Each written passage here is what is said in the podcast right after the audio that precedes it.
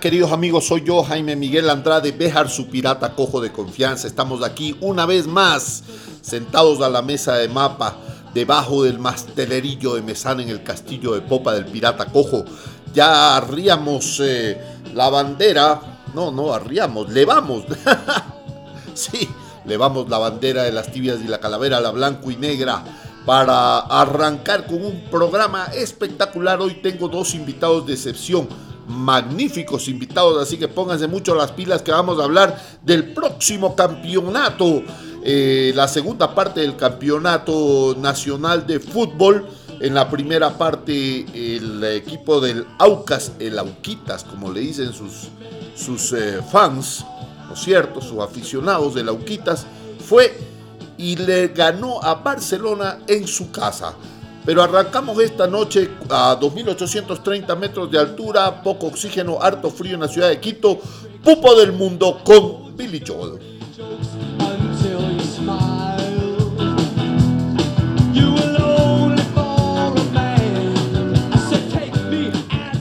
¿Te gusta esta cancioncita? Esta es una de mis favoritas, los de la sub... Eh, 60 sabemos de esto, era esta tronaba cuando éramos nosotros muchachos.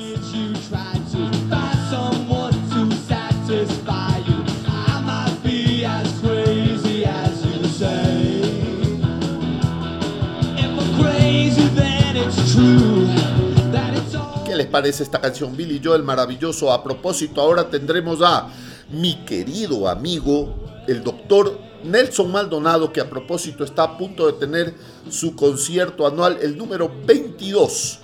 El concierto Quito Maravilla número 22 en la Casa de la Música el 3 de diciembre a las 4 de la tarde. No se lo pierdan. Qué maravillosa música toca Nelson Maldonado y sus invitados siempre son de excepción. Así que pilas. Y por, el, ah, eh, por si acaso, él es un recontrafan, recontraaficionado del eh, Auquitas. ¿ah? Eh, Nelson está jugando ya en la, en la sub-80, ¿ah? pilas con eso.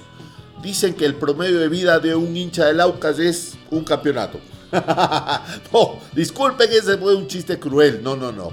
Eh, eso es lo que eso es lo que vemos los que queremos ver al cometa Haley una vez en la vida. Pero bueno, esperamos que de aquí en adelante Lauquitas lo repita.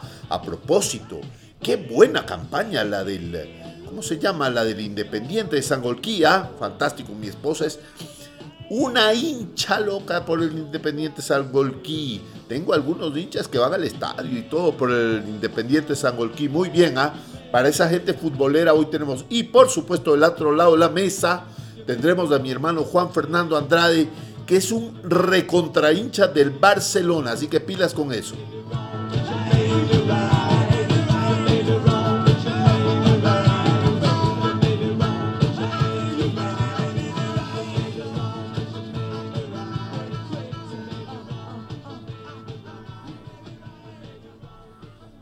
Sí, señor, se despide de nosotros Billy Joel, el gran amigo este, que es un gran pianista también. Uy, ese fue un dedazo. Eh, gran pianista Billy Joel, ¿ah? de ascendencia italiana. Él es un, gran pianista también de Brooklyn. A mí me encanta cómo toca la armónica en esta, en esta melodía, ¿cómo se llama? Ah, Piano Man. Uy, famoso. Famoso el Piano Man de Billy Joel. Bueno, vamos a arrancar entonces con el programa dedicado a conversar de cómo llegó después de como siete décadas, creo yo, realmente de fútbol sé tanto como de física nuclear, o sea, nada. Entonces vamos a ver qué hizo el Aucas para salir del ostracismo, casi del olvido. ¿Qué pasó con el Aucas? Yo, yo recuerdo, creo que estaba en la B o me equivoco. Pero bueno, ahora no solo que esté en A, sino que está peleando ya por el campeonato, probablemente sea campeón y por el otro lado Barcelona. Vamos a conversar con mi hermano, con el buen Nelson Maldonado y esperamos que este programa sea de su agrado. Por supuesto, con el apoyo incondicional de la zapatería de Don Pepe y de la panadería de Don Huilo aquí en Monteserrín, Pupo del Mundo. Recuerden, esto es en vivo y en riguroso directo, así que todos los errores serán pocos y les prometemos más. Si les gusta el programa, ya saben, recomiéndennos con sus amigos y si no les gusta, recomiéndennos con sus enemigos. También nos auspicia mi nuevo libro que se llama Desvaríos Varios. Si lo quieren, no es por nada, pero este sí que me salió bueno. Me avisan nomás, me echan un timbrazo, yo tengo algunos y en el Ecuador, en cualquier lugar del Ecuador, los puedo poner en su casa. Si están fuera, cómprenlo en Amazon, que está en Amazon. Un abrazo para todos, muchachos. ¡Arrancamos! Y sí, ya estamos con mi querido amigo el doctor Nelson Maldonado, un, un auquista de sangre real, de auquista increíble. Pero para arrancar esto yo quiero poner, ¿sabían ustedes que el Aucas tiene un himno? Escuchen, escuchen el himno.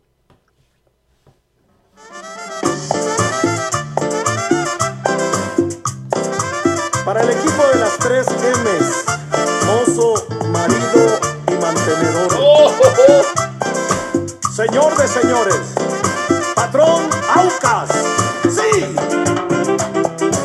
Los amigos de la parte oriental, para mí con cariño. A mi barra de Papa Aucas, un abrazo. El Aucas es lo máximo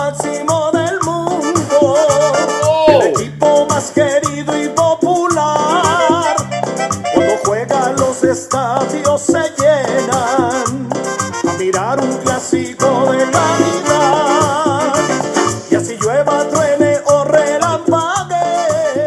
¿Qué te parece ese himno, mi querido amigo Nelson? Buenas noches, ¿cómo estás?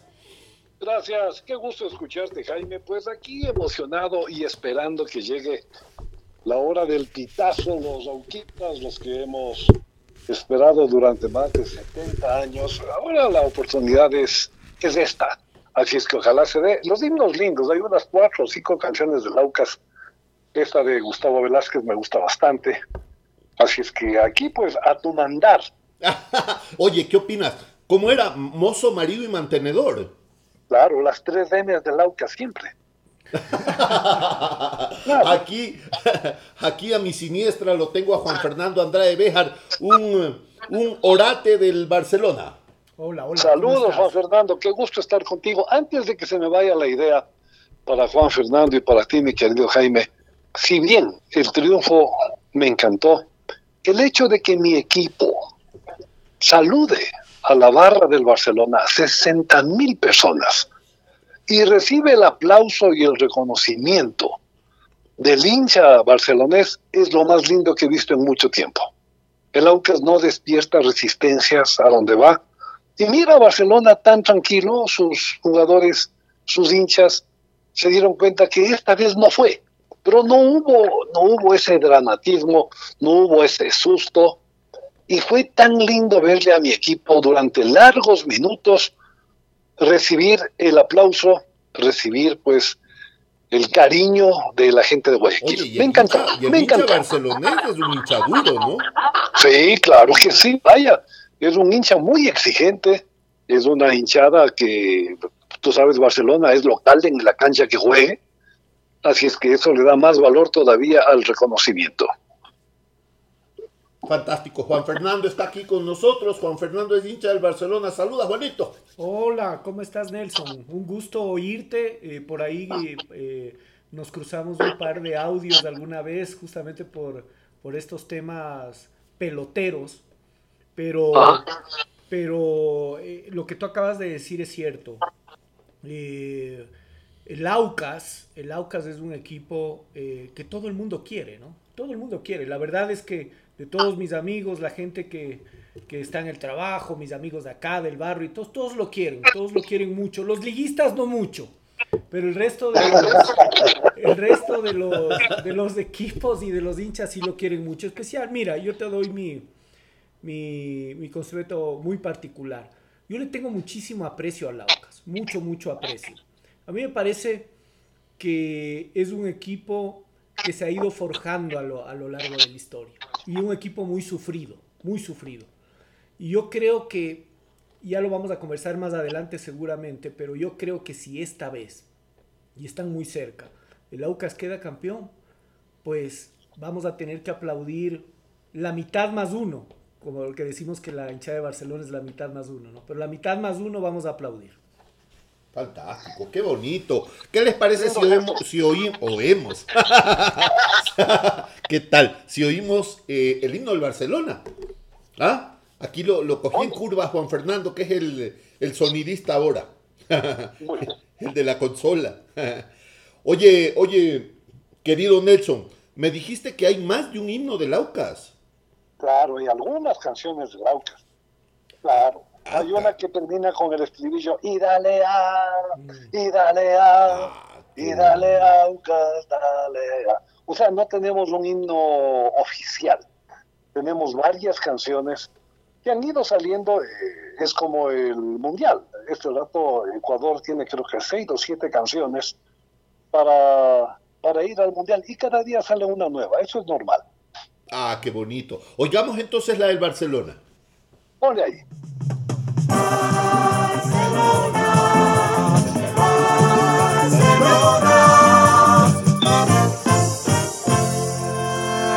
Amarillo como el sol fue siempre tu color y tu nombre es el grito más torero del astillero.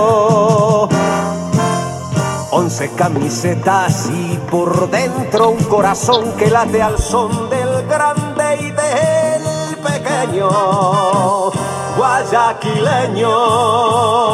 Hoy tengo fiesta en el Monumental. Porque juega Barcelona. Pero qué cosa sensacional.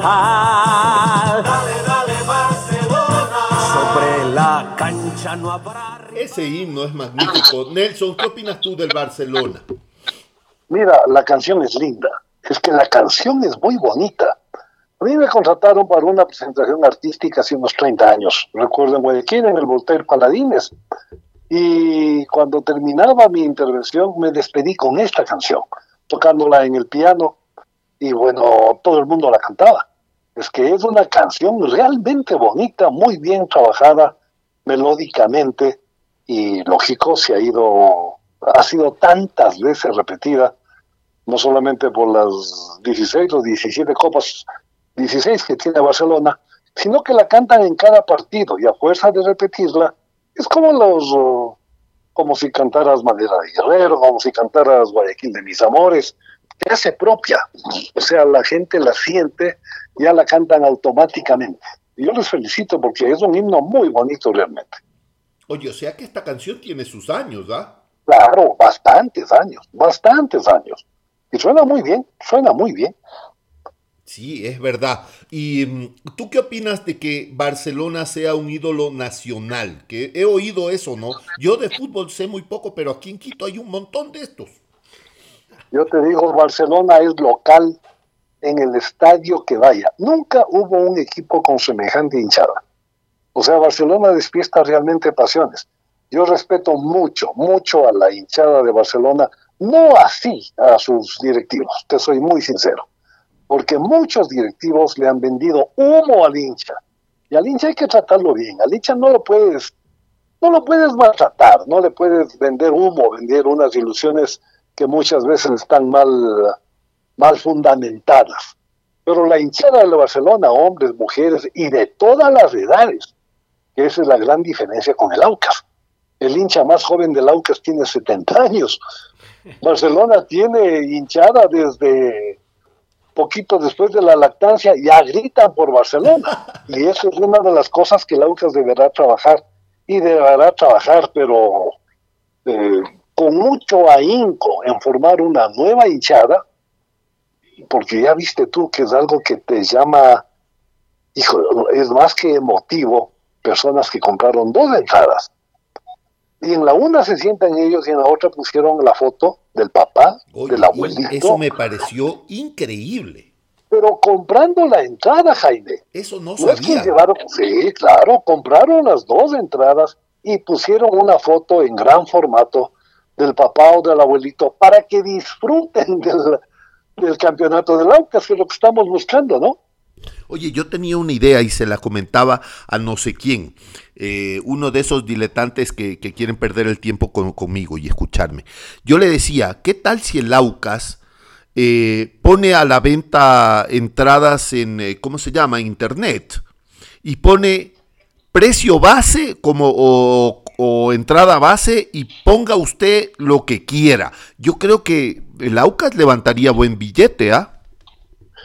Pues tengo entendido que los palcos son ya de la ecuatoriana de fútbol. Me parece que ellos han copado toda la existencia de palcos. Que a propósito, sube la tribuna y el palco perfecto, pero no topes la general. A mí me pareció que es ah, que no está bien eso, porque mucha gente que ha ido al estadio 35 y 45 dólares es, es mucho. Eso Te digo cuesta. sinceramente es mucho, sí. Uh, es mucho dinero. No, no está bien, no está bien para el, para el hincha promedio, ¿no? Yo creo que debieron haber mantenido el mismo precio, porque no es que con un partido vas a recuperarlo de todo el año o de todos los años.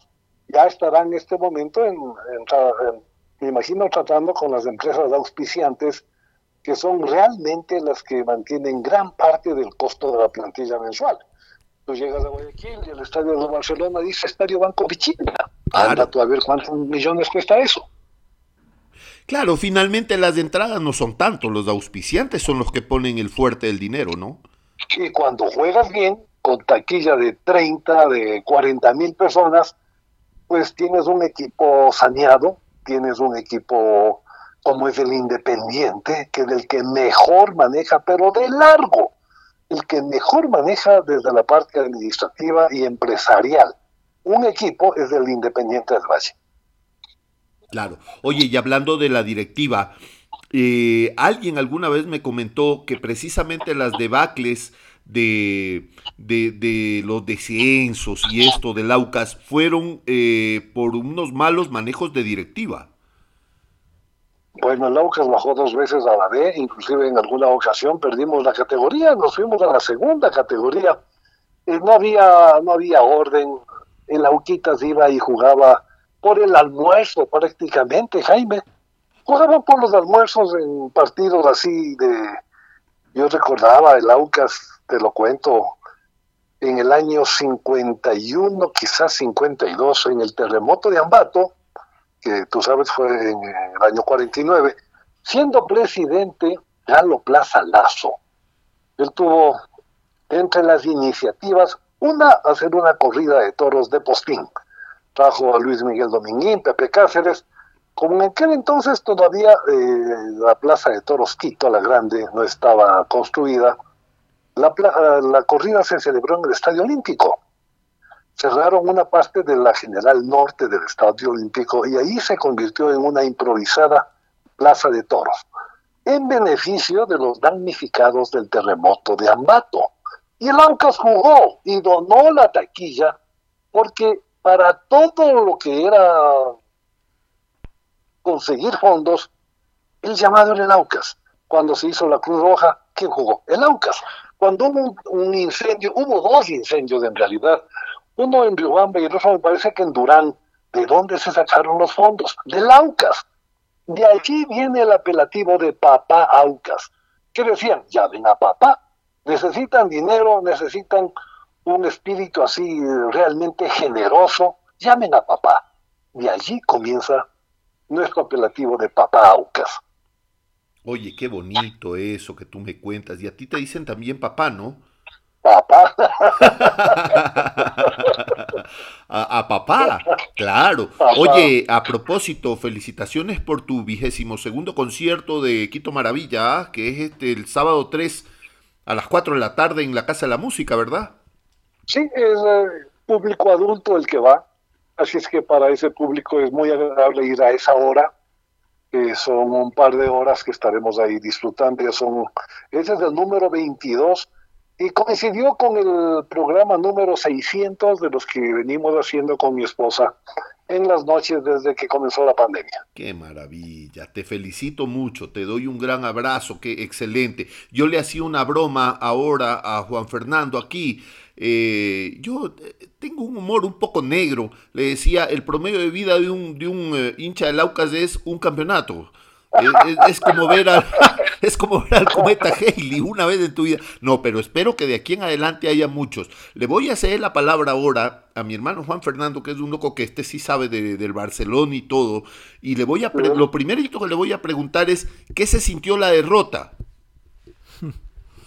Bueno, eh, yo creo que con el pasar de los años eh, he- he disminuido ese fanatismo. He disminuido, pero lo he trasladado a mis hijos, porque mis hijos, como dirían por ahí, los convertí en monstruos. Mis hijos son hinchas del Barcelona los dos, y ellos sí son fanáticos, a muerte. Yo a la edad de ellos era así.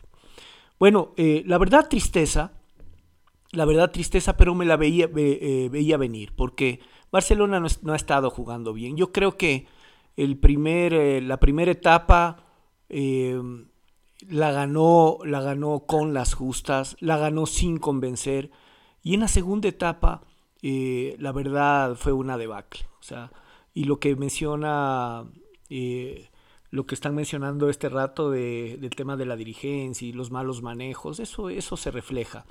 Barcelona no está bien, y Barcelona no está bien porque dentro del equipo hay cosas que no están bien. Hay, hay cosas extrañas, extrañas que, que, que las lideran ciertos, ciertos personajes dentro y fuera de la cancha. Eh, y eso es feo, eso nos damos cuenta los hinchas. Entonces a mí a, a veces, cuando yo le veo jugar así a Barcelona, porque no sé si, si se fijaron en el partido, pero el único que entendía que estaba jugando una final era Díaz. Nadie más. O sea, solo Díaz entendía que estaba en una final y se desesperaba dentro de la cancha y gritaba y les arengaba, pero no reaccionaban. Eh, Damián Díaz, el, el 10 de Barcelona, el argentino, un patucho nomás. Un 10 es el delantero. Eh, no, no, el, el, el 10 es el que arma, es el líder. El, Ah, este- ya. Bueno, digamos que eh, Damián Díaz es el último 10 a la antigua que, que, que hemos visto aquí en el, en el país, ¿no? Ya. De esos eh, como era Alex Escobar, como era Damián Manso, o sea, de ese tipo, ¿no? De esos que toman la pelota y sin necesidad de correr mucho y eh, la tocan y, y organizan el juego. Entonces, eso es lo que sentí, o sea, eh, sentí que esto se veía venir, sentí que Barcelona no ha jugado bien. También veo a el, el rival, ¿no? Y el rival es un equipo que está invicto, o sea, está invicto. Es un equipo que está jugando bien, que es sólido en todo lado, o sea, desde el arco hasta el, hasta el delantero y el técnico. Tienen un técnico que cuando llegó al Ecuador nadie lo miró, nadie lo miró con buenos ojos, ¿no? ¿Por qué? Porque es venezolano. O sea, y yo lo digo, porque eh, lamentablemente nosotros tenemos unos prejuicios de este rato por el, el tema de, de que tenemos en las calles y tenemos en todo lado eh, muchos migrantes venezolanos. Pero yo, yo que veo mucho fútbol, yo ya lo conozco a Farías. Farías es el entrenador del Aucas. Y es un tipo que, ante todo, es un excelente profesional. Es un excelente profesional que ha manejado selecciones. O sea, este no ha manejado equipos, selecciones. Y que es un gran motivador. Es un tipo que les... de- sí, se nota, pues, tú los ves en la cancha jugar a, a estos muchachos. Y estos muchachos, todos, hasta, hasta los aguateros, entienden que están en una final y que hay que ganar. Esa es la diferencia. Hace un rato tú hablabas de, de Barcelona y, de, y, y hablabas de la historia y todo eso, y del fanatismo, y de por qué son tantos y por qué Barcelona genera este, este impacto social. Y para poder entender eso hay que irse hacia atrás y entender que Barcelona se fundó en 1925. Muchos cuestionan, ¿no? ¿Cómo así Barcelona? Hablan eh, de una manera peyorativa. se llama Barcelona? ¿Cómo así se llama Barcelona? Entonces, y eso tiene que ver con, con que los, el fundador, que es eh, eh, un, catalán, ¿no es cierto? En 1925, en honor, ¿no es cierto?, al pueblo que le acogió a los catalanes, porque una, hubo una gran migración eh, española. Ellos, y de hecho, cu- cuentan las malas lenguas que en el matrimonio de él, ¿no es cierto?, que se casaba con una guayaquileña, forma la directiva, la primera directiva de Barcelona, que eran 33 personas. La mitad guayaquileños y la mitad catalanes y otros que eran descendientes de españoles. Entonces ahí eh, eh, se funda Barcelona y se funda, le decían que era la gallada de la, de la moderna, decían que se llamaba, porque había un colegio ahí eh, un colegio, una institución que, que se llamaba así. Y, pero yo creo que el fanatismo de Barcelona eh, llega 20 años después, cuando justamente, y haciendo referencia a lo que, a lo que mencionaba Nelson, eh, en el año de 1949, cuando fue el terremoto este eh, que mencionan de Ambato, Barcelona hizo un partido, un partido benéfico contra el Millonarios de Colombia. Y en el Millonarios jugaban, Millonarios era catalogado el mejor equipo del mundo en esa época, porque ahí jugaba Di Stefano, Pedernera, Rossi, entre otros, ¿no? Entonces, imagínate, es como decirte que en un equipo jugaba Messi, jugaba Cristiano Ronaldo y, ju- y jugaba Ronaldinho. ¿Y contra quién jugaba ese equipo? Contra un equipo whatever, contra un equipo eh, hasta cierto punto novato, ¿no es cierto? Que fue y jugaron en el Capuel. Eh, justamente hicieron ese partido para ayudar a los, a los damnificados. Y Barcelona perdiendo 2-0 lo gana 3-2. Ah, mira. Decían, decían que cuando, cuando metió el último gol Barcelona, ese grito se oyó hasta milagro, decía. Oye, Nelson, cuéntame una cosa. ¿Cuál es la diferencia entre un equipo ídolo como el Barcelona y un equipo ídolo como el Aucas? Pues eh, en, ad- administrativamente hay una diferencia muy grande, muy grande. Algo que gusta mucho es la continuidad de una idea. Un proyecto de estos no se logra en dos, en cinco, a veces en diez años, Jaime. Tú tienes, como muy bien decía Juan Fernando, las directivas de los equipos en Europa, las, las primeras personas, los presidentes de los equipos, duran 20 años. En 20 años tú puedes forjar, igual que los entrenadores. Ferguson, entrenador del Manchester United, se quedó casi 20 años al mando del, al mando del equipo. Es un proyecto a largo plazo, es un proyecto a largo aliento. Entonces tú le das una personalidad al equipo. El equipo debe ser eh, una auténtica empresa. Y así es como se concibe ahora, digamos, modernamente un equipo de fútbol. El Aucas eso no tenía. Para ser jugador del Aucas debías comer una vez al día y ser huérfano de padre y madre. Entonces así no funciona. Así no funciona. En la época que te estoy hablando, los jugadores jugaban, aunque valga la redundancia, casi casi por, por un sustento mínimo. ¿De qué te sirve eso entonces? Si no puedes, si cada año cambias de directiva, si cada dos años cambias de directiva, no se gana nada. Mira tú la liga bajo la égida de Rodrigo Paz, toda la vida, toda la vida, el equipo que ha campeonado en la Libertadores, en la Sudamericana. En Guayaquil ha pasado exactamente lo mismo. Las vueltas olímpicas que el Barcelona ha dado ha sido con León Jerez Cordero, ha sido con Jaime Nebot. O sea, el deporte está tan, entra tanto en la gente que se convierten en auténticos personajes públicos, pero eso conlleva un grave riesgo, que por lo político tú tengas que sacrificar lo de tu equipo. Y la gente dice, no, no, no, este dirigente me gustaba antes de que se meta a la política. Y lo estamos viendo este rato, precisamente en Barcelona están en ese, en ese cambio.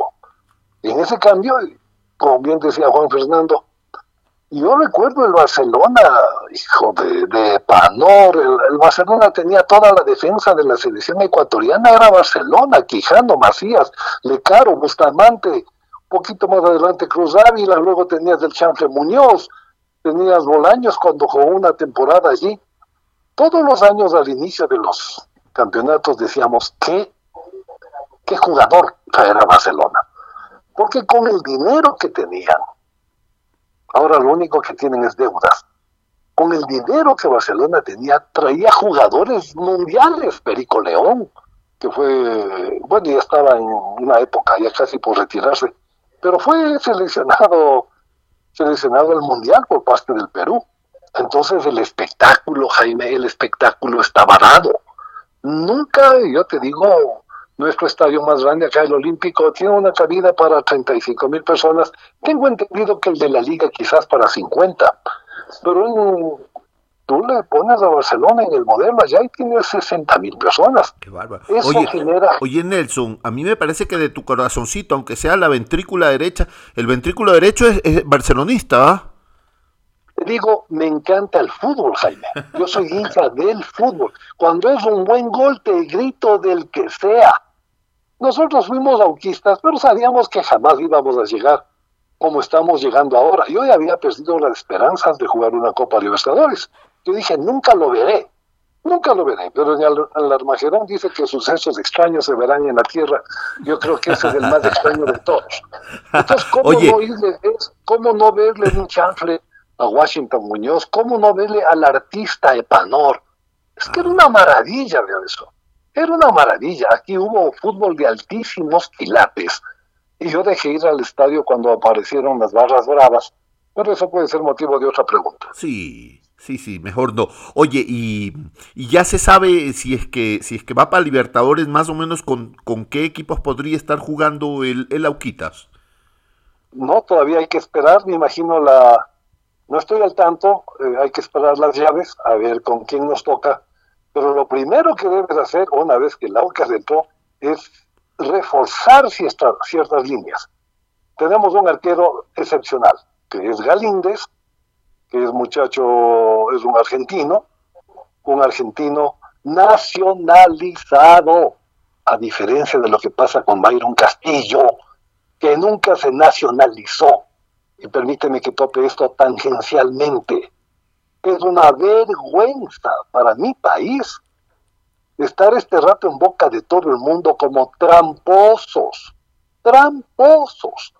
El mismo jugador Castillo en una grabación dice muy claramente, yo soy colombiano, que el hermano se murió, que el hermano tenía el mismo nombre, que le cambiaron una letra. Jaime, vergonzoso para mi país. Si es que querían hacerle jugar, si es que es colombiano, nacionalícelo. Si es todo lo que se debía hacer. Pero bueno, con, con los auspicios que ya comienzan a asomar, conseguir un, un delantero, un, un 10, como muy bien decía Juan Fernando hace un rato, pero de categoría continental, continental. Yo creo que lo vamos a hacer, cosa de cumplir un buen papel en la Libertadores que, que se vienen pocos meses, ¿no? Claro. Oye, muy bien. Y, así, un- una pregunta para una contestación flash, porque ya, para, para darle micrófono a, Juan Fernando, que está ya, ya está escorando. ¿De dónde nace el nombre Aucas? Porque Juan Fernando dice una, una relación histórica del Barcelona muy buena. ¿Y el Aucas? La Shell viene a buscar petróleo por los años 40 en el oriente y los encuentra. Pero había que cuidarse de los indígenas de allá, que ahora los decimos los guaorani. Sí. En ese tiempo les decíamos aucas, nada más. Un señor Illimburg, que por el apellido debe ser guayaquileño, es el que propone el nombre aucas. Y tienes ahí luego el logotipo con un, un indio, eh, exactamente como son allá nuestros hermanos orientales. Y allí, desde este señor Illimburg que propone Aucas, porque antes, recuerda que antes se llamó Titán, que no significaba nada, pero Aucas sí nos daba una sensación de pertenencia con nuestro oriente petrolero. ¡Ay, qué chévere! Bueno, le voy a preguntar a Juan Fernando. Juan Fernando, ¿qué va a hacer el Barcelona para ganar el partido acá? 2.800 metros de altura en el pupo del mundo. Bueno, eh, yo voy a hablar, yo voy a hablar de historia, ¿no? Un poco de historia, pero también voy a hablar de presente. Yo, yo, yo pienso que la historia es importante en el fútbol, eh, porque si tú le preguntas a un hincha de la liga, eh, eh, es importante la historia, claro, pues quedamos campeón de la Libertadores, de la Sudamericana hace dos- 12 años y todo lo demás, y el Emelec te dirá que también eh, tiene dos bicampeonatos, y el bitricampeón que es del Nacional, y el 16, únicos 16 títulos en el Ecuador nacionales de Barcelona, pero en realidad el fútbol es presente. El fútbol es presente. Si el día de mañana el Aucas gana el campeonato nacional, el mejor equipo del Ecuador es el Aucas. No es la liga porque ganó la Libertadores, no es el Nacional porque fue vitricampeón, ¿no es cierto? El equipo, el mejor equipo nacional es el Aucas y el, mejor, el, mejor, el mejor equipo con presente es el Independiente del Valle. Ahora, Eh, hablo, eh, dije que iba a hablar de historia porque Barcelona ya ha ganado eh, partidos complicados. De hecho, es la especialidad de Barcelona. Ah, por eso decimos que cua- cuando gana Barcelona, partidos así importantes, decimos ganó a lo Barcelona. O sea, Barcelona te mete el gol en el último, en el último minuto, está 2-0 abajo y lo remonta y mete 3-2 y te lo gana en el Atahualpa y le gana al Ali- O sea, está acostumbrado a hazañas Barcelona. El problema que yo veo, y respondiendo a tu pregunta, es que no tiene con qué. Sí, no tiene con qué. Lamentablemente tengo que decirlo. Barcelona probablemente este rato sean cuatro jugadores. Uno de ellos es el arquero, que es Burray, ¿no es cierto? Un, un, excelente arquero argentino. De hecho, eh, te podría garantizar que sin Burray este rato no estaría en la final eh, Barcelona, porque no habría ganado la primera etapa. Por Damián Díaz, que es un, un gran jugador, ya lo dijimos, o sea, a mí me parece que Damián Díaz eh, generó una época en Barcelona, sí, es un excelente jugador. Y por ahí Sosa, el defensa que lamentablemente está expulsado y no va a poder jugar la final. Entonces, el resto, el resto de, de- jugadores siento que no, no quieren a Barcelona. O sea, no, los, no, no que no lo quieren, que no lo sienten. O sea, no, todavía no se han dado cuenta que están jugando en Barcelona. Hablaba de Víctor Epanor, eh, hablabas de, de Juan Madruñero, hablabas de eh, jugadores, eh, Severino Vasconcelos, eh, jugadores que generaron una época. El actual presidente del Barcelona, que es Alfaro Moreno, cuando jugaba en, jugaba en Barcelona, era un jugador que inclusive él mismo, viendo que estaban en problemas económicos en Barcelona, él no cobraba sus salarios. Y jugaba, y jugaba gratis, eso no lo escuchas, no lo vas a escuchar nunca en estas épocas. Él hacía eso. Esos, por ejemplo, esos sí sentían la camiseta. Esos se la rajaban, se la rajaban hasta el último minuto. Entonces, cuando tú veías de esos jugadores en una final, así tú hayas perdido el partido de ida 2-0, estabas seguro que iba a pasar algo. Estaba seguro. ¿ya? Y yo lo viví, yo lo viví cuando era pelado. Cuando era pelado, yo iba al estadio, iba a la sur oscura, eh, y, y tú eres testigo, ibas llevando a tu guagua, también creé un monstruo, al Danielito, al que agarraba me lo ibas llevando. Yo creo que la mitad de la familia son barcelonistas, gracias a mí. Ahora yo ya me abrí y todos quedaron ya en el mal. Oye, Nelson, ¿quién más de tu familia es eh, auquista? Te digo que eh, en comienzo, en comienzo fueron mis dos hijos mayores, auquistas, pero se revelaron rápido, me dijeron, papá, ¿cómo puede ser vos hincha de un equipo que nunca ha sido campeón? Así. Y se pasaron, claro, Qué no buena tenían pregunta. 10 años todavía, no tenían 10 años y se pasaron a la liga. Entonces sí han tenido el gusto de darse el, vuel- el baño en la, en la Indoamérica, lo han hecho igual que se hace el Real Madrid en las Cibeles, allá en España, pero no hay nadie más. Papá fue del Aucas, nosotros fuimos del Aucas, los hijos, porque nacemos del Aucas. Uno no se hace del Aucas, uno nace del Aucas. Entonces es posible que ahora, si es que damos este paso gigantesco, que es lograr un campeonato, yo creo que el futuro para el Aucas eh, será completamente diferente a lo que ha sido hasta ahora. Qué maravilla. ¿Y cómo lo ves al equipo para el partido? Muy bien. A un grupo de amigos no les gana nadie, Jaime. Y esto es lo que ves en el Aucas. Muy bien lo que decía Juan Fernando. El único que se dio cuenta que jugaba una final era el Quito Díaz. Él corría, él sacaba la bola, él cobraba el córner, e él iba a cabecear. Y claro, en esa exasperación, más que contra el rival, era contra sus, sus propios compañeros. Están jugando una copa, seguramente la última del Quito Díaz, seguramente uno de los mejores jugadores que ha llegado acá, con una clase, él se da cuenta que el balón corre más rápido que el jugador. Y eso es lo primero que uno debe aprender. Estaba desesperado porque nadie se daba cuenta, no le dieron la importancia a algunos jugadores del Barcelona de lo que estaba pasando. Y bueno, cualquiera podía ganar. Barcelona tuvo más chances de invocar, tuvo más oportunidades, unas cuatro o cinco. Y el Aucas en la única franca, bueno, en la segunda franca que tuvo, lo logró. Tú sabes, el fútbol se gana, se pierde y se empata, nada más. Qué maravilla. Oye, Nelson, entonces tú sí le tienes fe que en esta ocasión el Aucas, ¿cuánto le pone al Barcelona? Mira, el Aucas está jugando muy bien. Tú decías 2.800 metros, Chillogallo tiene un poquito más. Chillogallo debe estar en 2.900. ya. La estrategia es fundamental. Un jugador de la costa tiene menos glóbulos rojos. El glóbulo rojo es el que lleva la porción de oxígeno. Entonces, lo ideal es llegar a aclimatarte tres o cuatro días y jugar. O, en su defecto, bajarte del avión e ir a jugar. Claro. El Aucas les hace correr. Si el Aucas comienza con balonazos largos, la respuesta lógica será por estado físico. El que mejor estado físico tenga, ese será el que tenga más chances de, campeonar, definitivamente. Y te digo, el- el- algo que me gustó mucho de Juan Fernando, el fútbol es actual. Las copas antiguas ya no cuentan. El vitri del Nacional ya no cuenta. Eso está bien para acordarse algún rato. Pero este momento, con la garra, con el ñeque y con la mística que el Aucas está jugando, es muy difícil que pierda el partido del domingo. Oye, y esta racha tan buena del Aucas, ¿cuánto tiempo tiene? ¿Cuánto se demoraron en poner al Aucas donde está?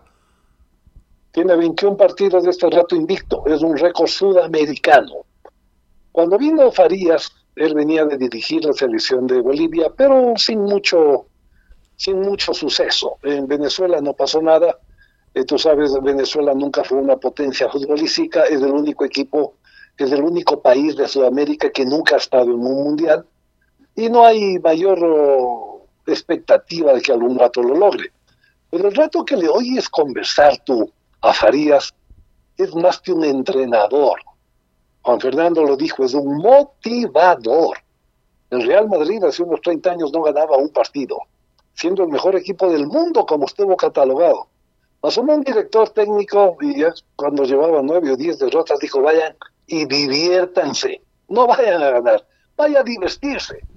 Y le dio un giro absoluto. Si tú al jugar no te diviertes, entonces estás, estás en otro patín simplemente. Oye, Nelson, ¿cuánto gana un, un director técnico como este venezolano que, ¿cómo dices que se llama? César Farías, César Farías, ¿cuánto gana? no tengo idea, pero ningún director técnico, creo Jaime, estará a menos de unos 30, 40 mil dólares mensuales. En, en España, el mejor pagado es Simeone. Simeone gana 20 millones al año, que significa un millón y medio al mes.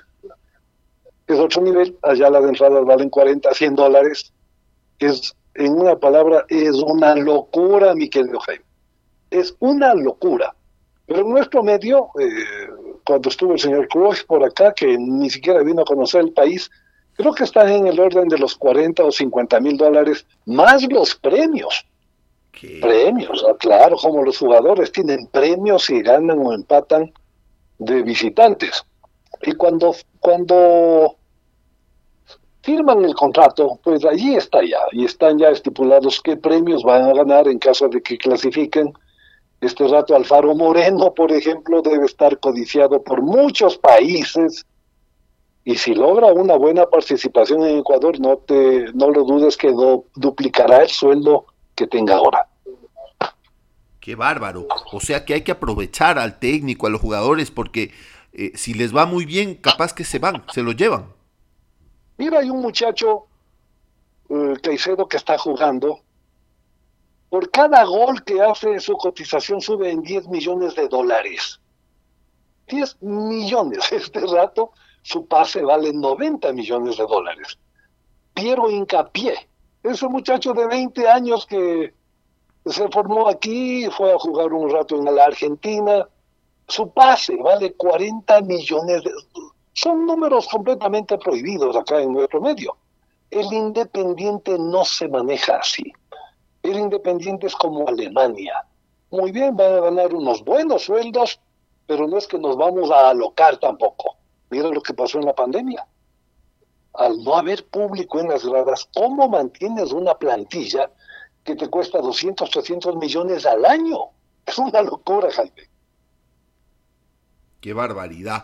Pero lo han logrado. Oye, este, yo estoy pensando en subir el precio de mis acuarelas, porque con los, con los precios que caramba, sí, sinceramente. Le voy a poner a, Juan. Juan Fernando, cuéntame una cosa. Si tú fueras el, eh, el director técnico o, o el directivo, el dueño, no sé qué tenga el Barcelona, ¿qué harías para este partido? Porque te cuento algo motivadores hay, o sea, si les falta motivación, motivadores hay, ¿no? Digo yo, o sea, no puedes contratar un hito por fuera, alguien que les inyecte algo, no sé. A ver, eh, eh, justo oía el día de hoy una, una- un cuestionamiento que hacían eh, periodistas quiteños y estaban hablando de la, de la final. A Bustos, Bustos es el entrenador de, Barcelona y es un, argentino que ya quedó campeón con el Delfín, quedó campeón con Barcelona, luego se fue a entrenar en el Santos, no le fue bien y regresó. Eh, este tipo, cuando tú lo ves en la zona técnica, él es un tipo, pero que no está quieto. O sea, y grita y les jode a los árbitros y está y arenga. Y, o sea, es perfil San Paoli. San Paoli es un entrenador que estuvo en AU de Chile, después fue seleccionador argentino y todo eso. Esos parece que tienen, les han puesto un silbador atrás. Juego un están ahí. Entonces, cuestionaban que este hombre, este hombre no se queda quieto y que les jode mucho a los árbitros y, y todo. Y decían, pero así ganó dos títulos. O sea, el, el jugador, el jugador entrenado por él está acostumbrado a ese tipo de, manejo, ¿no? A ese tipo de manejo. Por eso no les fue bien con Célico, más allá de que hubo una trinca dentro de, de Barcelona para, para que Célico no siga, porque Célico, él lo que hacía era sacar jugador, el- el- de hecho el deber ser de Célico, que era el entrenador de las divisiones inferiores de Ecuador, era sacar jugadores jóvenes, pues, eh, ver talentos y todo, y eso empezó a hacer en Barcelona. Entonces empezaron a salir, a salir jugadores jóvenes, metía dos, tres, hasta cuatro pelados de 17, 18 años en los partidos. Y ahí lo que pasa es que los jugadores viejos, ¿no es cierto?, empiezan a sentirse amenazados y empiezan a hacer a, no jugar, empiezan a dejar de jugar, empiezan a dejar de pasarle la pelota al pelado. Y eso pasa. Y eso pasó. Y A- entonces a romperlo al entrenador con un mal resultado. Exactamente. Entonces ese- eso empezó a pasar. Y eso pasó. Y por eso lo trajeron de nuevo a Bustos. Y oh, sorpresa, llega Bustos y en el primer partido Barcelona era otro equipo. No, porque ya está armado de esa manera. Lamentablemente, lamentablemente, eh, te diría que Bustos es un, también es un excelente motivador. Los jugadores lo quieren, lo respetan y lo siguen. ¿sí? Pero Barcelona no está jugando bien, no por un sistema táctico. No está jugando bien porque los jugadores están quemados, la mayoría. ¿sí? Porque ya no pueden más. Porque, por ejemplo, Díaz, que jugó la, la primera final, los 90 minutos, porque es a los tiempos que le veo a Díaz jugar 90 minutos. ¿Y sabes por qué jugó los 90 minutos? Porque era el único que jugaba. O sea, porque si lo sacabas a Díaz, o sea, el Aucas le mete tres. Entonces, y, y se comió los goles del Aucas, ojo. ¿ah?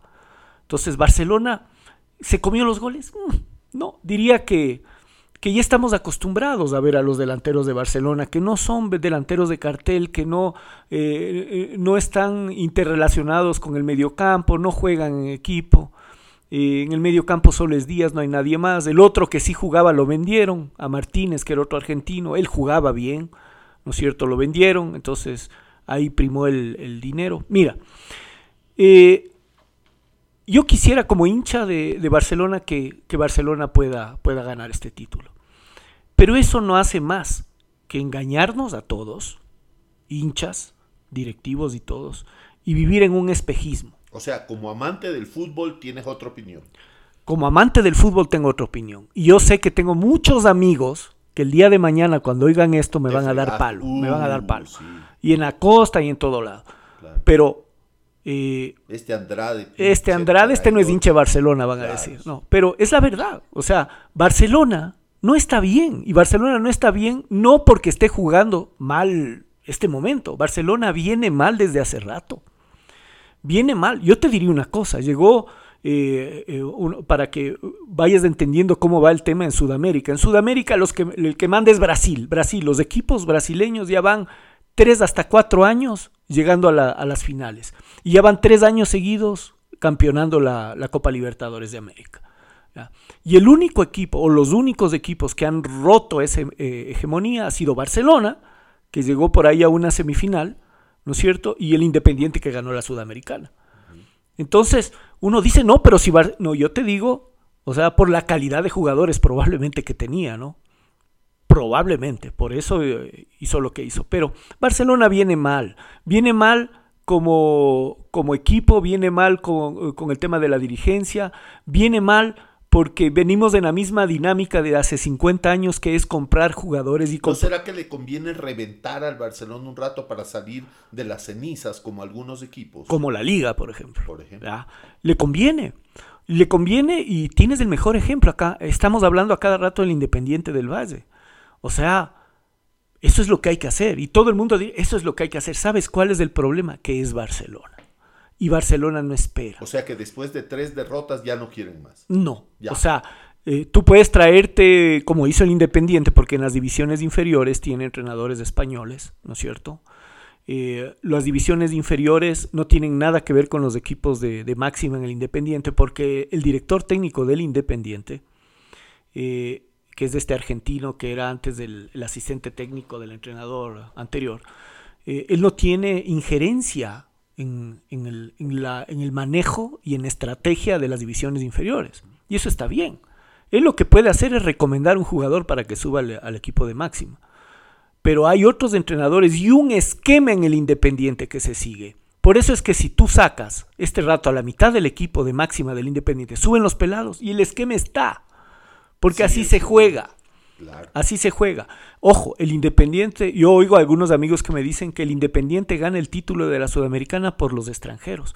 Yo digo que colaboraron los extranjeros, que son muy buenos, pero no son, no son extranjeros de cartel. Pellerano, Junque, eh, los otros dos, no son de cartel. O sea, son, son jugadores que entran dentro del esquema del Independiente que ya está. Y juegan, como juegan todos. Y el día de mañana Junque cumplirá 40 años y se traerán uno de, de medio pelo que va a rendir como rinde Díaz o como rinde, eh, ¿cómo es? Lo- los delanteros del, del Aucas, que son muy buenos. Eh, pero es un esquema. Y, pero para eso, ojo, no es dos, tres años, como decía Nelson, eso son 15 años. O sea, ya vienen esto 15 años del Independiente, ¿no? Entonces, este rato, en los próximos 10 años, yo te aseguro que lo que va a pasar, porque ahorita el Aucas puede quedar campeón, pero si no tiene esa base, no tiene esa estructura, porque esa es la palabra, estructura, ¿no es cierto? Esa planeación, porque en el deporte también existe la planeación estratégica, no solo en las empresas y todo. Entonces, si no tiene eso, el Aucas puede ser que el próximo año descienda. Claro. Porque van a quererlo, van a agarrarse los jugadores Pareto que tienen, se los llevan eh, y puede descender, porque no tiene una estructura abajo. Y al Barcelona le puede pasar lo mismo. Pero al Independiente no le va a pasar eso. El Independiente en los próximos 10 años va a ganar tres títulos internacionales más y cinco campeonatos nacionales. Eso es lo que va a pasar. Increíble. Eh, recuerden que esto es en vivo y en riguroso directo. Si les está gustando el programa, recomiéndennos con sus amigos y si no les gusta, recomiéndennos con sus enemigos. Estamos de aquí a 2830 metros en el pupo del mundo. Harto frío, poco oxígeno en la ciudad de Quito, sí señor. Oye Nelson, eh, yo había oído algo que mm, hay equipos que, que llegan al campeonato nacional pero la gente tiene miedo porque no tienen mucha experiencia en una Libertadores o algo así. Entonces a veces dicen, sí, sí, gana el campeonato nacional, pero es incierto cómo le va a ir en los juegos afuera. ¿Tú, tú qué opinas? A ver, tres cosas muy rápidas. Primero, le felicito a Juan Fernando. Qué linda visión del fútbol tiene. Me encanta. Segundo, esto nunca me vas a preguntar, pero hay un cambio no en los jugadores, Jaime, en el público. Cuando un jugador como Lupo Quiñones tomaba la bola y fallaba, ¿sabes qué le hacían en la tribuna? Le gritaban, ¡uh, uh, uh, uh! Oh, sí, sí, como si fuera un gorila. qué terrible. Sí, señor. Eso era ofensivo, Jaime. Y verás que en algunas canchas de Europa lo siguen haciendo, Sí, sí, sí. porque ahora Europa está invadido de jugadores africanos. Creo que en una cancha vi que a un jugador le lanzaron una banana y, ese equipo sufrió una multa terrible en Europa. Terrible, como debe ser. Ahora bien, es el público el que ha cambiado. Se da cuenta, como dijo Dusan Draskovic acá, miren, ustedes tienen unos negros de oro. Carlos Efraín Machado les decía así, ya tienes la fortaleza, tienes la fuerza, enséñales la técnica. Anda a ver cómo juegan esos negros ahora. Y nadie ha vuelto a decirles, uh, uh, o como les decían, patea, no pienses. Así les decían Jaime hasta Claro, hace no mucho yo me acuerdo que tiempo. decían, ya levantó la cabeza, ahora va a perder la bola. Claro, No pienses, les decían, solo Sí, patea. sí, sí, es Ese es el cambio más dramático Tú, que tú yo he que visto eres en el médico, tú que eres médico, ¿tú- ¿qué opinas del famoso genotipo del futbolista? No funciona. No funciona. Hay personas que aprenden, otros nacen sabiendo como Messi. Y tú dices, a ver, Messi tiene, tiene siempre uno o dos segundos más que el resto para definir. Nunca revienta una bola, no necesita, no necesita dar balonazos, patea despacito y el gol. Pero hay un Messi en el mundo, igual que hubo un Maradona. Y hay otros jugadores y otros estilos de juego, como decía Juan Fernando, que han ido pegando muy bien. La naranja mecánica, por ejemplo. Holanda, cuando sale la película de Stanley Kubrick, La naranja mecánica, te das cuenta que los delanteros también podían marcar. Todos suben y todos bajan. Era algo inconcebible eso en el fútbol. Y Holanda es la que revoluciona eso. Cuando tú me preguntabas del Aucas, las alineaciones antes eran cinco delanteros, dos medios, tres defensas y el arquero. Entonces los marcadores eran de cinco o de seis goles. Pero el fútbol se fue haciendo cicatero. La siguiente etapa fue no perder. No perder. Y fue bajando la productividad y fue bajando en mucho el espectáculo. Que a Dios gracias ahora ha vuelto con Messi, con Cristiano Ronaldo. Ronaldinho que hizo del balón lo que le dio la gana. El otro Ronaldo, el que fue de los mejores jugadores del Real Madrid. Pero que haya un genotipo o un fenotipo, yo no creo. El jugador europeo es dotado físicamente, es de choque, pero no es de mala intención que tú ves en el fútbol argentino. Tú ves un River Boca y aparte del gas pimienta que se lanzan y todas esas cosas, o ves cualquier equipo entre dos equipos, cualquier partido entre dos equipos argentinos, y tienes que saltar, porque te entran a romper, Jaime. Son muy violentos. Eso en el fútbol europeo no ve de esa mala intención. Y cuando asomó y asomó en las gradas con los hooligans, toda la policía europea tenía las fotos de estos malos jugadores y se cerraron estadios y tuvieron que jugar sin gente hasta que aprendan. Fue el público uno de los que más cambió acá para que nuestra selección mejore. Yo no he vuelto a ver que a ningún jugador negro le, le, pues, le insulten de esa manera. Y hablando de motivadores, ese del último, el tercer pues, ninguno como el Bolillo Gómez. Ninguno. El Bolillo vino y cambió la mentalidad. Alguien me contaba que en las giras internacionales les decía, a ver, ¿saben quién es ese señor que está al frente? Es el presidente de tal sitio. ¿Y saben que ustedes van a ganar más si hablan más de un idioma? Verás que nuestros jugadores están hablando portugués. Hay algunos que se desempeñan muy bien en inglés. Ya no son solo pateadores de pelota. Comenzó con Gómez Nogueira, que les enseñó desde a amarrarse los zapatos. El Dusan le dio un giro grande, pero el bolillo fue el que realmente dio el puntillazo final para ser de los jugadores muy buenas personas que además patean un balón, que además, mira tú Aguinaga, es una persona de una gran cultura, ve el Toño Valencia, ve entre los nuevos que han salido, son personas que te aguantan cualquier conversación, eso ha cambiado mucho y lo que más aplaudo, el cambio del público, que por un instante dijo, dejemos de ser como hemos sido, porque era vergonzoso, vergonzoso ir a un estadio y oír esos insultos. Yo creo que cuando se dejó de insultar a nuestros negros, a nuestros jugadores, teniendo en cuenta que, que los jugadores negros son el 70 u 80% de nuestra selección, y este rato de toda Europa, en toda Europa. Y tú ves unos espectáculos maravillosos, porque a su fuerza, a su fortaleza física, le aumentaron la técnica. Se metieron, Jaime, no sé si queriendo o no, en política.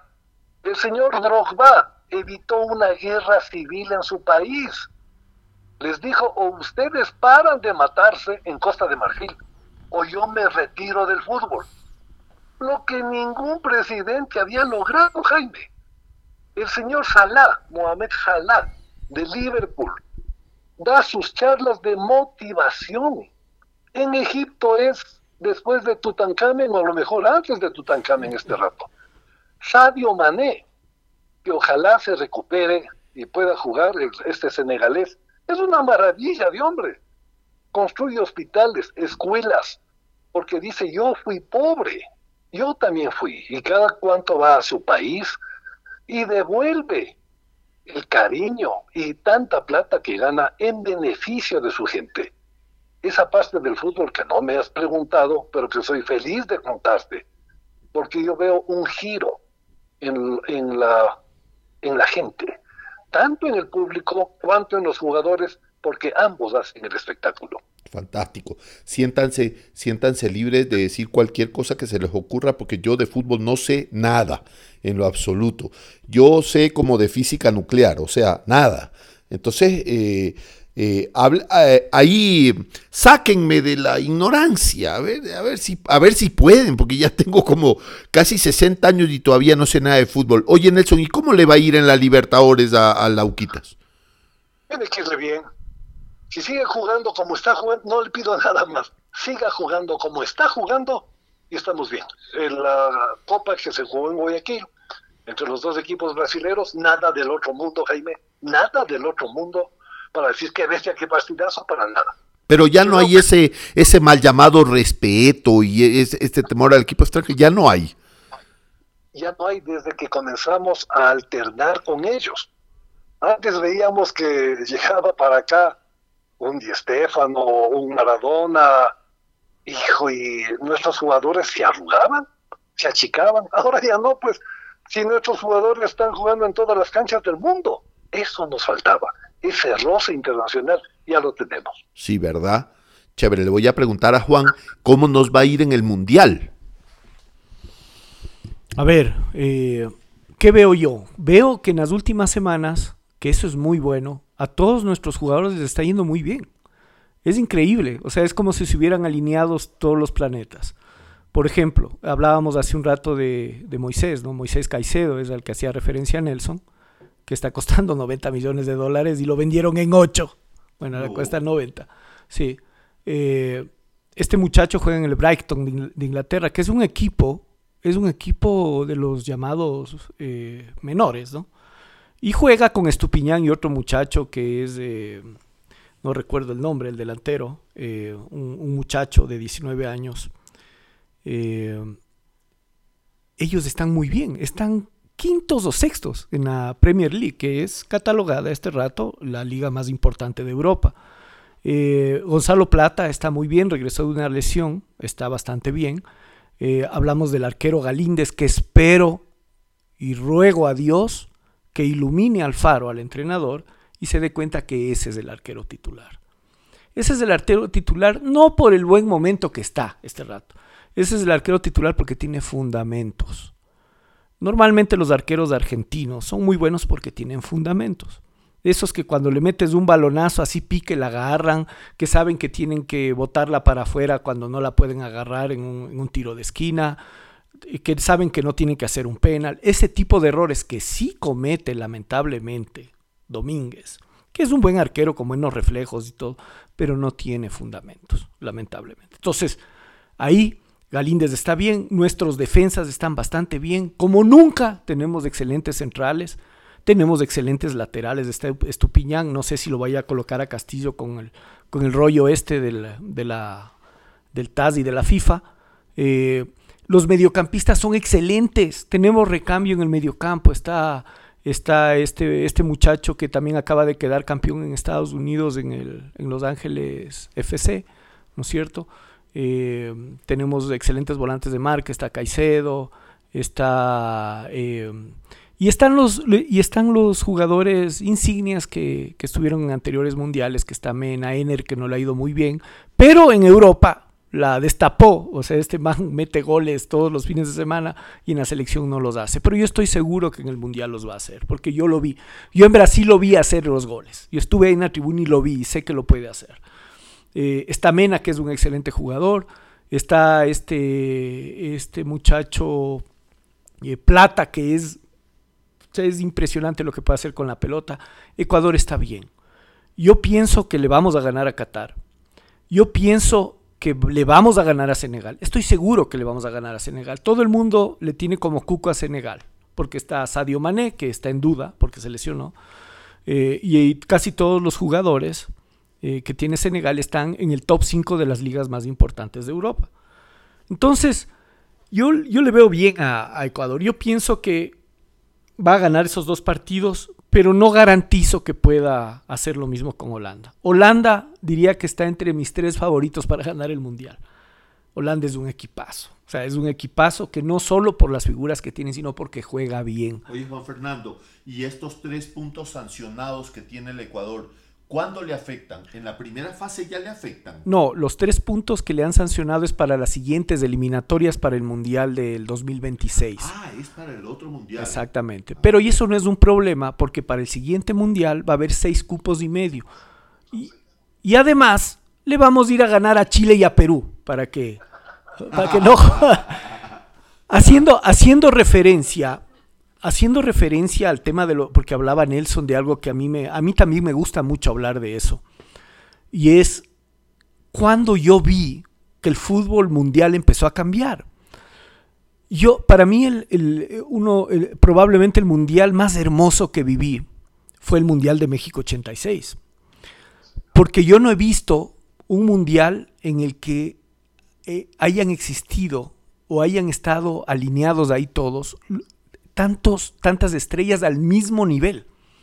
Porque ahora si tú vas a un mundial, ahora que, que, tienes, tienes a Messi, a Cristiano y por ahí un do, unos dos tigres más. Nada más. En el mundial del 86 estaba Maradona, estaba Michel Platini, ¿no es cierto? Estaba Michael Laudrup de Dinamarca, que era un equipazo, ¿no es cierto? Estaba Prever Elker Larsen también de Dinamarca estaba en Alemania, estaba Lothar Matthews, ¿no es cierto? En Bélgica estaba Enzo Schifo. O sea, en todos los equipos habían estrellas y todos jugaban bien. Por ejemplo, Francia tenía un equipo, pero de lujo, con Bats, eh, Aboros, Batistón, Rod, le, ¿cómo es? Le O sea, era un mundial de premios Nobel. O sea, tú le veías jugar a Francia en el 86. Y, y, o sea, decías, ¿cuándo le entrega la pelota al otro equipo? O sea, Tiganá, Fernández, Girés, Platini, o sea, y le veías jugar a, Brasil, que ya está, eh, estaba Zico, Falcao, Sócrates. Eh, le veías a, Argentina, ¿no? Con Maradona, con, con eh, ¿cómo se llama? Con Valdano, con Enrique, con todos ellos. O sea, ese mundial llenó, porque ese era un mundial en el que en efecto no sabías qué iba a pasar. O sea, no sabías qué iba a pasar. Y queda eliminado Francia y me daban ganas de llorar. Y queda eliminado Brasil, no puede ser. Era de habernos quedado. ¿no? Sí, era así, nosotros nos regresamos un año antes de, nos regresamos un año antes de, de ese mundial. Y, y yo pienso que ese fue el último mundial, en el 86, fue el último mundial en el que se vio ese juego maravilloso porque después vino el, Mundial de Italia 90 en donde más primaron las marcas, eh, se consolidaron los medios campos fuertes, eh, después vino el 94 en Estados Unidos en donde por primera vez Brasil entendió que no todo era ataque y juego bonito, entonces fue la primera vez que metió ya dos cinco de esos leñadores que el uno era Masiño y el otro, no recuerdo el nombre del otro, Dunga, pues. Dunga y Masiño, que esos te sacaban la oreja de un patazo. ¿no es cierto? Y tenías, y tenías delanteros que no eran pues delanteros de 1.85, de 1.90, eran patuchos Bebeto y Romario que la metían pero de lujo y te hacían pendejadas en el, en el área.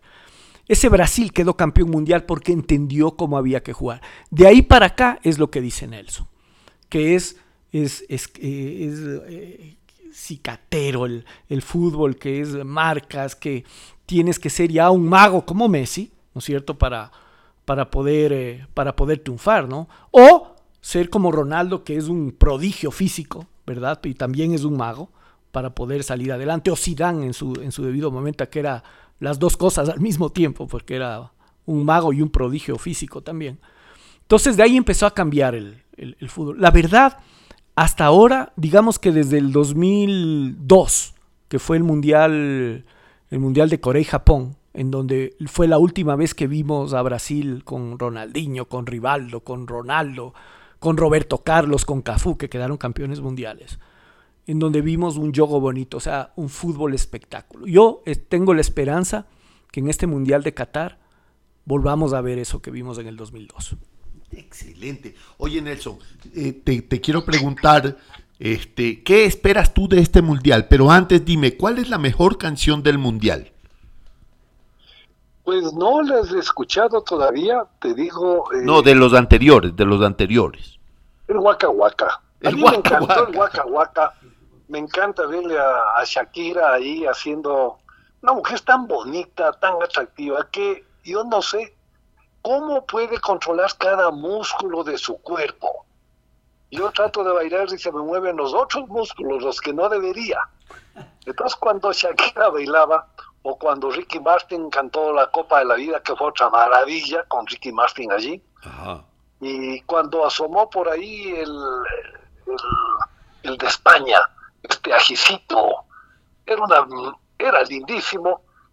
Ahora he visto la figura que es de, en Qatar, que es una especie de beduino, ¿no? Con, de una manera muy, muy infantil, si quieres, como dibujo animado pero las canciones no he oído todavía. Oye, eh, pongamos el Waka Waka. Escuchemos, a ver, oigamos el Waka. Te cuento, cuando yo bailo las canciones del Mundial, todo lo que se mueve no es tejido muscular. Eso sí te puedo... A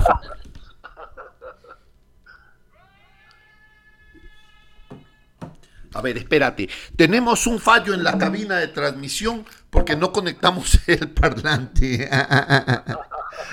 Pero lo vamos a hacer inmediatamente. Esto es en vivo y en riguroso directo y todos los errores serán pocos y les prometemos más.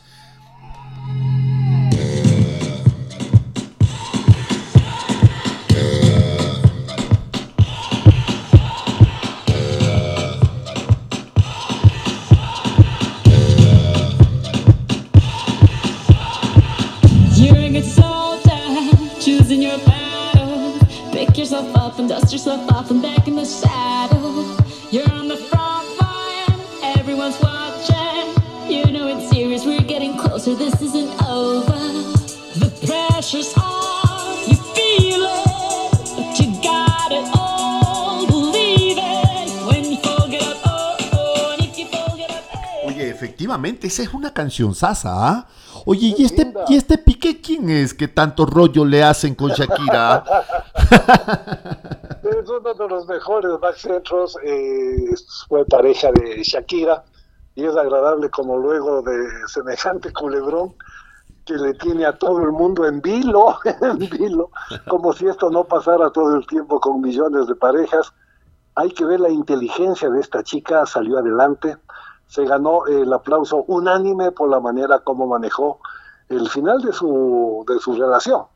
Tú me decías de los bailes y demás, pues mira, África le pusieron en el mundo al mismo nivel. África fue siempre el continente saqueado. África fue siempre el continente, ni siquiera el hermano pobre, era el hermano lépero, ni siquiera era hermano del resto del mundo. Y ahora los mejores jugadores del mundo son africanos. Y a mí me encantó porque cuando vino el Waka Waka, la gente regresó a ver al África. Recuerda que todos los países eran colonia de algún país europeo, de Francia, de Inglaterra. Inglaterra tuvo dominio inclusive sobre todo un, casi un continente como es la India. Claro, de Bélgica. esta- esto fue una reivindicación del continente africano, absolutamente, que ojalá le ganemos a, a nuestro grupo. A Senegal. Plenamente lo que dice Juan Fernando. Qatar es el equipo a ser ganado. Tenemos que comenzar ganándole a Qatar. Y escuchemos a ver, el himno ecuatoriano será el primero en ser escuchado en el Mundial. Oye, tú eres llorón. Yo sí lloro cuando oigo el himno nacional en otro lado, ¿sí Yo sabes? sí me emociono, claro Sí, que me soy emociono. como, como dice Claro que Sabina, lloro como peluquera de provincia. Entonces yo, el rato que salga mi selección, lo único que espero, sinceramente, Jaime, es que no, la, no sea pifiada.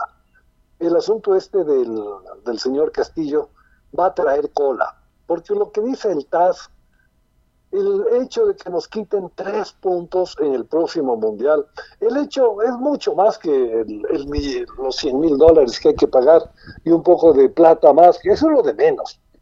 Pero el hecho de los tres puntos es algo inédito, inédito en el fútbol mundial. O sea, nos están diciendo, señores, ustedes son culpables, ustedes fueron engañados.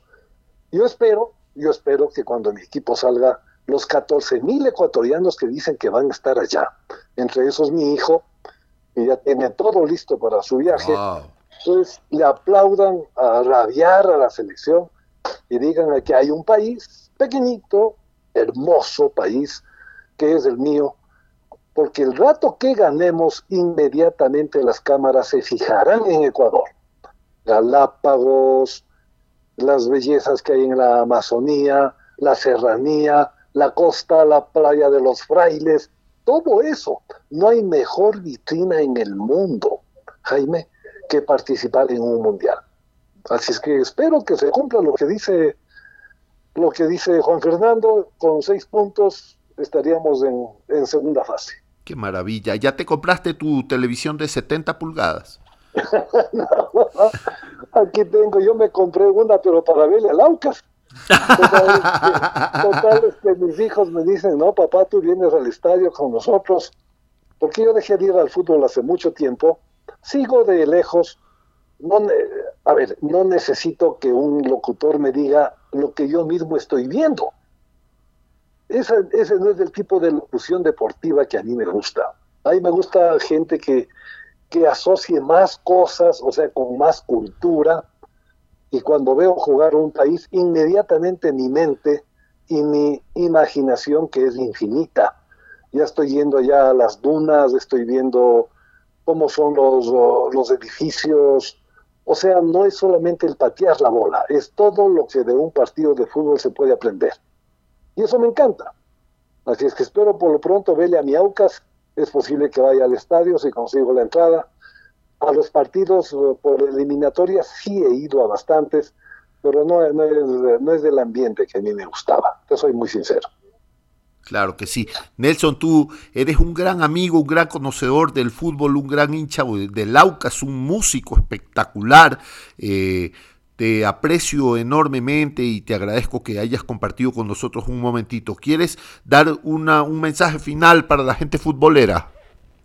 Pues bien, el mundo no está globalizado, sino globalizado. No, dicen que no debió haberse jugado en Dakar. Puede ser, pero ya estamos allí. Lo Ya. que hago ahora es hacer fuerza para que mi país, mi país, sea, esté bien representado, para que esto sea un punto de inflexión. Estamos tan cerca de una conflagración mundial, Jaime, tan cerca por lo que pasó entre Rusia, Ucrania, y todas las noticias son tan malas. Yo no veo noticias, no escucho noticias, Jaime, jamás. Entonces va a ser bonito estar viendo en la televisión los goles, estar viendo las jugadas, y definitivamente más uh, habrá más ambiente no solo de fútbol, sino de cultura general. Y el canal que me ofrezca eso me tendrá allí presente, yo también haciendo fuerza, saltando como canguil el rato que mi Ecuador meta goles porque estamos en capacidad de hacerlo. O sea, no nos han regalado nada, nada. Llegamos cuartos de una clasificación y llegamos jugando fútbol, llegamos muy bien. Y ojalá el mundo se olvide un rato de las guerras, se olviden por lo menos en un momento. Imagínate, en Europa no va a haber gas, no va a haber petróleo, no va a haber... Ya basta, ya basta de eso. Nos tienen a tan mal andar que un respiro con el fútbol es muy necesario. Yo lo veo de esa manera. Te agradezco enormemente por tu gentileza de llamarme. Felicito a Juan Fernando, me encanta su manera como ve el fútbol, que no es solo el conocimiento, es la manera como interpreta él el fútbol. Me encanta, estamos completamente seguros que, que el domingo nos daremos un abrazo. Abrazarle a un hincha de un equipo vicecampeón también es bueno. Así es que será hasta la próxima vez que tú me llames, mi querido Jaime. Y un abrazo, como te digo, para ti y para Juan Fernando. Un abrazo grande para ti. Te agradezco en el alma, mi querido Nelson. Juan Fernando, último mensaje y nos vamos. Sí, este. Bueno, eh, el fútbol es capaz de eso, ¿no? El fútbol es capaz de, durante un mes, casi un mes, que es lo que dura el mundial, que nos olvidemos de todo. Todo el mundo. A los que les gusta el fútbol, a los que no les gusta, y a los que no les gusta, inclusive hasta para criticar, pero se olvidan ya, ya del resto. Pero el mundo está unido. Y el mundo, como dice la canción de México 86 de, de Pique, el fama, la figura que era el chile ese que estaba con el sombrero, el mundo, el mundo está unido por un balón, así decía la, la canción. Y es así, el mundo está unido por un balón, más allá que sea en Qatar o donde sea. Lo cierto es que yo creo, y, y, y cada vez que se acercan, ya faltan nueve días, eh, cada vez que se acerca el día en el que vamos a llorar todos cantando el himno de, Ecuador, eh, que vamos a llegar lejos. ¿ah? Hoy día escuchaba una entrevista que le hacían a Moisés Caicedo, le hacía a Sebastián Viñolo, el periodista de ESPN, y le preguntaba eh, hasta dónde va a llegar Ecuador. Y Moisés le decía hasta las semifinales, pero con un convencimiento, y el otro como que se sorprende, ¿no? Y le dice, pero, pero las semifinales es mucho. Y Moisés le dice, no, no, no, las semifinales es poco. Así le dice, estoy siendo estoy siendo muy conservador. Entonces, qué interesante, ¿no? Eh, con respecto a la, a la, final que es del día domingo, yo como hincha de Barcelona quisiera, quisiera con todo mi corazón que Barcelona quede, quede campeón y consiga su, su título número 17, porque sería el único eh, 17 veces campeón, así como el vitricampeón, ¿no? que es el único también. No, no, yo quisiera que lo gane porque yo le quiero mucho a Barcelona. Yo soy barcelonista, eh, eh, que nací barcelonista. Los barcelonistas no se hacen, ojo, son como los del Aucas, nacen. Los de los otros equipos sí, sí se hacen y sabemos de cuáles, pero no lo voy a decir porque si no también me casquean mañana. Ah, entonces, eh, y, yo, yo, pero sinceramente quisiera que exista un cisma el, día domingo para que las cosas cambien. Cambien en Barcelona porque las cosas no están bien. Y tienen que cambiar. Porque la dinámica es diferente y ya tenemos un ejemplo de cómo se deben hacer las cosas. Y es el Independiente. Nos hemos cansado de decirlo. Y ojalá todos los equipos en el Ecuador lo, lo, lo copien. De ley, el momento, y como yo tengo el celular, de, el número celular de, Nelson, si es que el Aucas queda campeón, pues le mandaré un mensaje con muchísimo cariño y le felicitaré porque el Aucas es el mejor equipo del Ecuador. O sea, y el mejor equipo del Ecuador debería ser campeón. No, eh, no siempre pasa eso. Y ahí es cuando nos, nos, sentimos mal. Pero yo sí quisiera que quede campeón el Aucas eh, porque ha jugado bien. Y se lo merece. Y también por esos, esos auquistas que han muerto sin ver eh, campeón a su equipo. Un saludo enorme, Nelson, que pases muy bien y una gran admiración que tengo hacia ti. ¿eh? Muy bien, queridos amigos, ese fue mi querido amigo, el doctor Nelson Maldonado. Me enorgullece ser su amigo y mi hermano Juan Fernando Andrade Béjar, dos, eh, eh, dos personas que yo admiro mucho y respeto mucho su criterio porque son muy ecuánimes para hablar de fútbol. Y me parece que esta final va a ser muy especial porque cualquiera de los dos equipos que gane va a tener el respeto del otro equipo y eso no siempre sucede, ¿ah? No siempre sucede que, que, un equipo le gane al Barcelona en su casa y se lleve el aplauso de los locales. Eso es realmente extraño. Bueno, gracias por haber sintonizado este programa que ya es como el setenta y pico, algo así como el 76 me parece, ¿ah?